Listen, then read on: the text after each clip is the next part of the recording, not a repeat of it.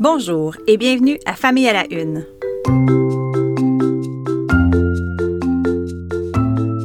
Ici Maude Goyer. Je vous présente en cinq minutes des enjeux liés à l'actualité qui touchent la famille, la parentalité et les enfants. Bonne écoute!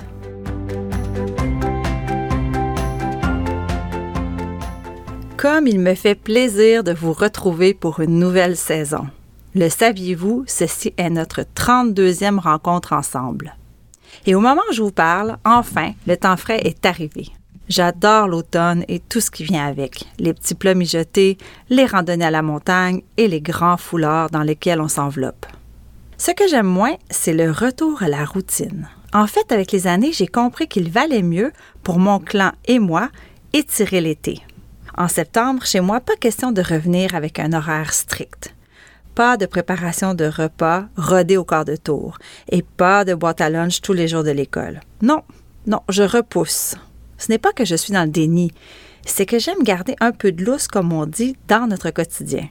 Cela fait une sorte de pont entre la fin des vacances d'été et la brutale réalité du retour en classe.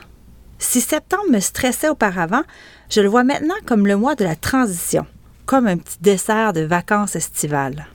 Pourquoi la rentrée devrait-elle rimer avec un retour à la normale? Et qu'est-ce que ça veut dire de toute façon?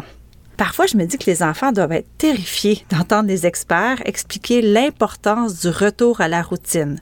C'était le fun pendant l'été, est-ce que ça veut dire que c'est le retour des affaires plates?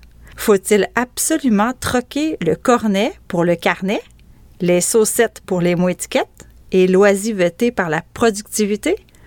Hmm, je ne crois pas. On peut mettre la pédale douce aux engagements, aux tâches et aux responsabilités en septembre du moins et embrasser un peu de rébellion, de chaos et de légèreté.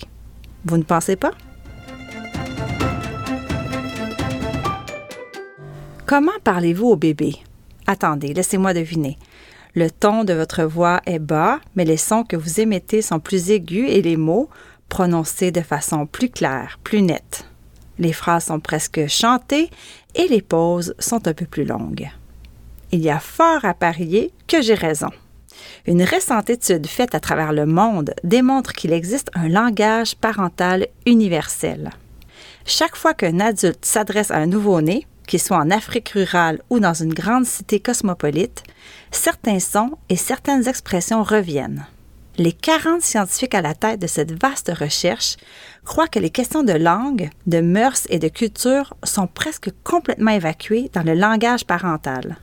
Autrement dit, on fait tous à peu près la même affaire lorsqu'on est en face d'un bébé. On prend une voix douce et calme, on chantonne, on répète, avec tous cette même tonalité et un rythme semblable.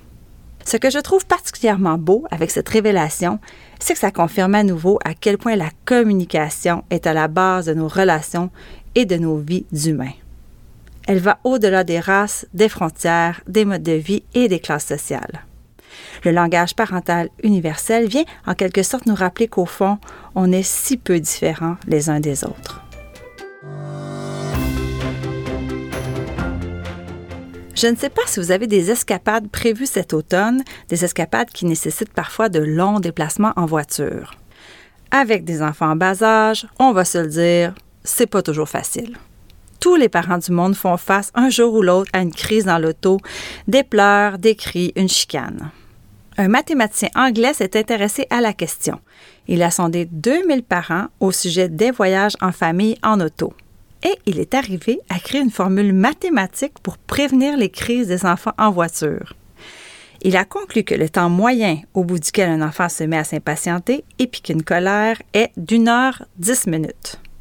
Le risque de crise diminue chaque minute que l'enfant est diverti et la nourriture contribue à retarder de 15 minutes le début du mécontentement.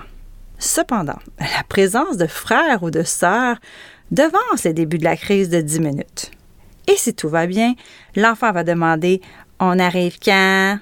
En moyenne 32 minutes après le début du voyage et il risque de poser cette question quatre fois durant le trajet. Ce que ça veut dire, bon, en gros, ce que ça veut dire, c'est penser à occuper vos enfants, à faire beaucoup d'arrêts et avoir pas mal de collations sous la main. Et aussi, de préférence, faites le voyage avec un seul enfant, sans frère ni sœur sur la banquette arrière. Et des conseils pour les parents? Hmm, bon, ils ne sont pas du chercheur, ils sont de moi.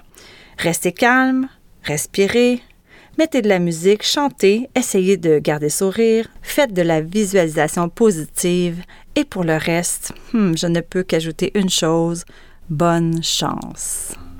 Bon, là-dessus, faut que je me sauve. Merci d'avoir été là et à bientôt.